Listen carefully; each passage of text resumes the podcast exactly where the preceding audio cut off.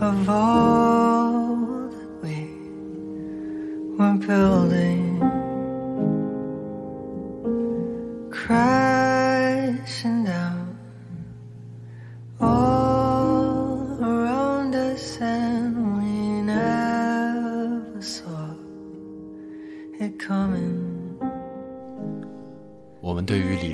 学家的刻板印象，应该是过着深居简出的生活，沉醉于探寻真理，对其他充耳不闻。但是原子弹之父奥本海默的生平却极具戏剧张力，在今年被诺兰搬上了大荧幕，成为这位大导演传记类电影的处女作。大家好，我是利昂，今天我们就来聊一聊奥本海默。不管你有没有看过这部电影。这期节目都会带你更加全面的了解这位天才的一生。一九零四年四月二十二日，J. 罗伯特·奥本海默出生在纽约一个非常富裕的犹太裔家庭。他的父亲是一名成功的纺织业商人，母亲是一名画家。和大多数天才一样，小奥本海默在年幼时便和同龄人拉开了差距。明明在一起玩石头、玩泥巴，他却就此开启了科学之门。研究起了矿物学，并在十一岁就被选为纽约矿物学学会会员，又仅在一年之后，在那里发表了人生第一篇论文。一九二二年，十八岁的奥本海默进入哈佛大学化学专业。对于这样一个天才来说，本科的学习或许根本不需要区分专业。兴趣广泛的他，像一块海绵一样汲取着各个领域的知识。除了本专业以外，他爱好数学。物理、哲学，也精通拉丁文、法文、德文、荷兰文、意大利文，甚至中文，并且常年阅读希腊文原版的柏拉图对话和梵文的印度史诗。仅用十三年，奥本海默便以最高荣誉完成了本科学业。然而，天才和芸芸众生之间难免有一层或高或低的壁垒，这并不是我的刻板印象。社会心理学家。马修·利伯曼在他的著作《社交天性》中指出，人的神经网络对数学、物理公式这样的非社会推理越开放，对社会推理也就越封闭。比如社交、应酬、人情世故等。通俗点说，智商和情商之间的关系有点像一块此消彼长的跷跷板。这点在奥本海默身上也得以应验。在大学这个微型社会里，他便发现自己很难与人相处。他难以容忍愚蠢的言论、乏味的陈词滥调和粗鄙的语言，时常陷入牛角尖中不能自拔。同时，他过于广泛的兴趣点也使他在深度钻研单一问题时缺乏必要的耐心。这些特点伴随着奥本海默命运的齿轮转动着，为他今后辉煌的人生埋下了遗憾和悲情的伏笔。一九二五年，二十一岁的奥本海默。拿着导师写的推荐信远渡重洋，来到英国剑桥大学，投奔原子核物理学之父卢瑟福，想要进入大名鼎鼎的卡文迪许实验室做研究。然而大神见大神，秒变正常人。卢瑟福觉得奥本海默本科专业是化学，而且实验能力一般，拒绝收留他。奥本海默只好转投1906年的诺贝尔物理学奖得主 J.J. 汤姆森的实验室。J.J. 汤姆森也是慧眼识英才，收留了他。但是在这里，恃才傲物的奥本海默过得并不如意。汤姆森给他的实验，他也没有完成好，还经常与导师布莱克特发生冲突。在同年的秋天，从小一路开挂、从未如此失意过的奥本海默陷入极端情绪，在布莱克特的桌子上放了一个注射剧毒物质的苹果，企图毒死自己的导师。万幸的是，最终布莱克特并没有吃那个苹果，但这件事情也东窗事发。好在奥本海默的老爹用超能力平息了这场风波。经过调养，奥本海默重振旗鼓，也顺便想清楚了未来人生的研究方向，前往量子力学的发祥地哥廷根大学，师从量子力学的奠基人之一马克思·波恩，就是我们上期节目提到的对量子波动方程做出几率解释的那一位大神。在这段为期九个月的求学生涯里，奥本海默火力全开，发表了十几篇高质量论文，是不是比你发朋友圈的文案还轻松？获得了博士学位。他在这里也结识了一众物理学的大神，这其中就包括了后来和他上演天才争霸战的德国天才维尔纳·海森堡。海森堡和他的不确定性原理，我们在上期节目中也有提及，有兴趣的听众可以去听一下。时间来到一九二七年，年轻有为、野心勃勃的奥本海默将量子力学从欧洲带回了美国，在加州理工学院和加州大学伯克利分校同时担任教职。在此期间，他依旧高产，做了很多重要的研究。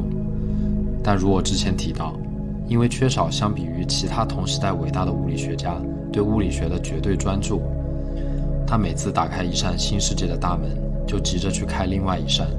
像一只花丛中的蝴蝶，从来不流连忘返。结果就是，那些走进他打开大门里一探究竟的物理学家，获得了诺贝尔奖，他却数次和这个物理学界的至高荣誉失之交臂。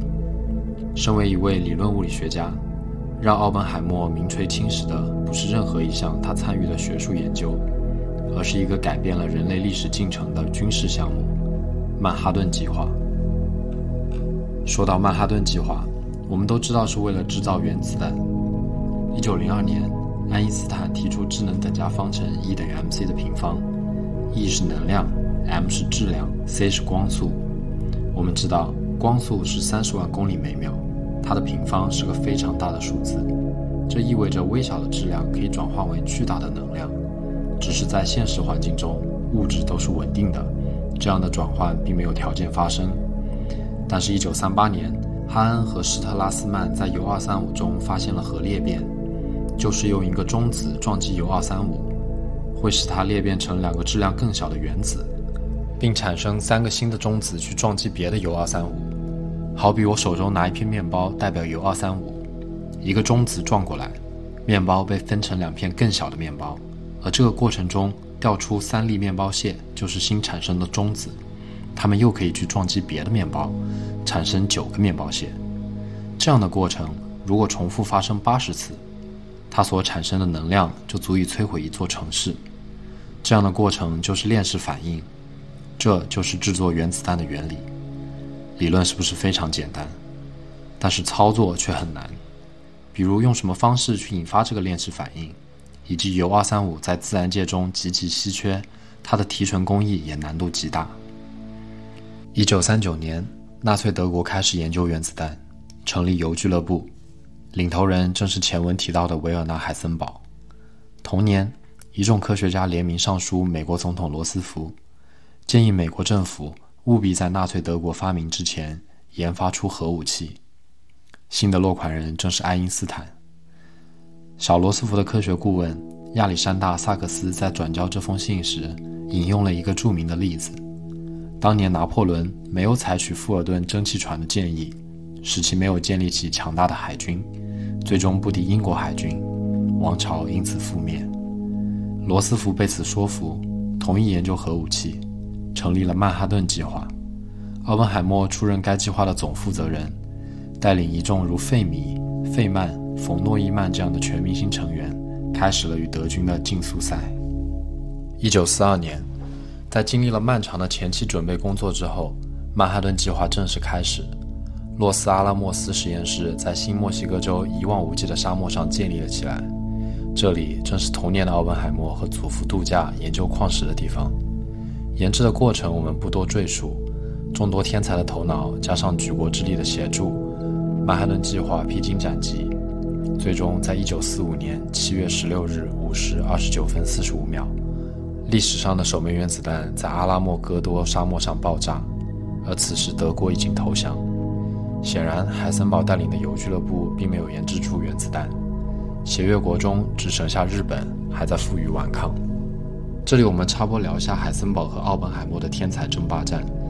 其实，在当时，铀俱乐部研制原子弹的条件优于曼哈顿计划这一边。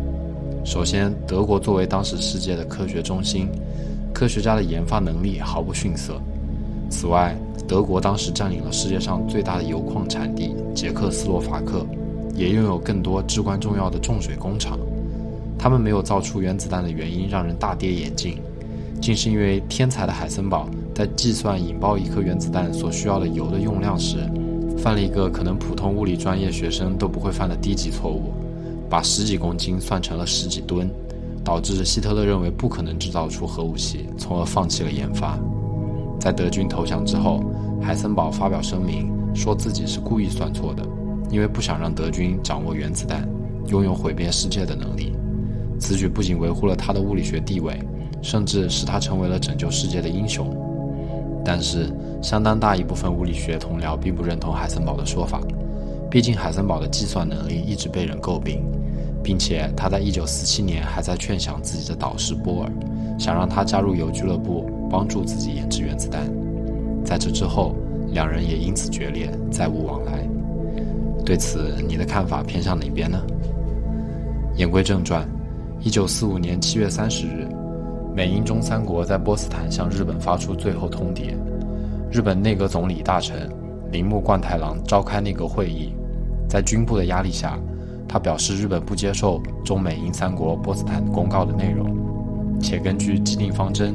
向完成大东亚战争而迈进，并坚持要在日本本土进行陆上特工作战，战斗到最后一个人。麦克阿瑟直言道：“当时的日本就是一个三十七万平方公里的精神病院，里面关押着一亿精神病。在这种情况，时任美国总统杜鲁门下令向日本投放原子弹，不想在这场无谓的战争中牺牲一兵一卒。”一九四五年八月六日早上八点十五分。美军在广岛上空投下人类历史上第一颗用于战争的枪式原子弹“小男孩”，造成广岛十多万居民的死亡。三天之后，B-29 轰炸机在长崎上空投下收据式原子弹“胖子”，导致长崎近四万人直接死亡，总计十四万人员死伤。奥本海默登上《时代》杂志封面，成了世界上最有名的人，功成名就，风头一时无两。而他的内心却早已悄然发生了变化。他出于爱国主义和纳粹德国竞速，把上帝之火带到了人间。但是在德国已经投降的情况下，这扇地狱之门依旧在日本打开，无数鲜活的生命因此湮灭。他开始觉得自己的双手沾满了鲜血，成为了死亡和世界的毁灭者。战后。于心有愧的他，对待核武器的态度来了一个一百八十度的大转弯。他开始利用自己强大的舆论影响力，推动遏制核武器的使用的立法，强烈反对研发比原子弹威力更大的氢弹，积极地倡导对核能的正确使用。但是潘多拉魔盒一旦被打开，又岂能被轻易地关上？这一次，站在这位久居高阁中的物理学家对面的是政治。当时的美国。还没在二战胜利的喜悦中沉浸多久，就陷入了和苏联冷战的紧张氛围里。此时的苏联已经研制出了自己的原子弹，第三次世界大战一触即发。在这样的时刻，奥本海默反对核武器的声音无疑是刺耳的。再加上他高傲的性格，嘲讽得罪了当时的当权派，美国政府决定让这个神坛中的物理学家闭嘴。不谙世事的他，在政治面前稚嫩的和当年那个研究矿石的小孩并无区别。他被误解是想保住自己原子弹之父的头衔而反对氢弹的研发，又因为二战时期和美国共产党员之间的密切联系，被怀疑是苏联的间谍。他刚刚进入神龛，被万人敬仰，又转瞬间被拉入听证会的被告席，被当局胁迫、监视。再后来。几近绝望的他，最后一次公开批评了军方提出的战略研究者鼓吹的核战争计划。他说：“如果一个文明一直把伦理道德视为人类生活的核心，但他对所有人都可能遭屠戮的前景缄口不提，只允许讨论如何克敌制胜，我们又该怎样看待这样的文明呢？”